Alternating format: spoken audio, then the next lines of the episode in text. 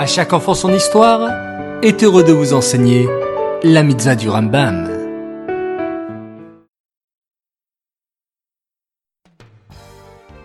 Bonjour les enfants, Bokertov, content de vous retrouver, j'espère que vous êtes en pleine forme.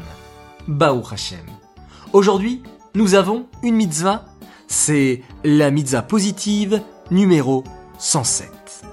Il s'agit du commandement qui nous a été enjoint, selon lequel on devient impur au contact d'un mort. Dans les lois de pureté, il existe aussi une notion de sainteté, comme l'expression kadosh vetaor.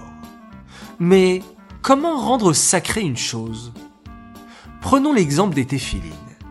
Les téphilines, les enfants, sont créés à partir de peau d'animal.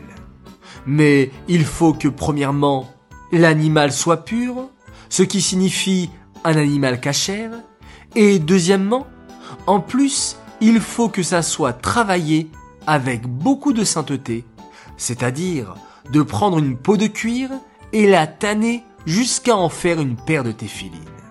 Durant ce travail, le tanneur doit dire les Shem Kedushat Téphilines, ce qui signifie le travail que je réalise est pour la sainteté des téphilines.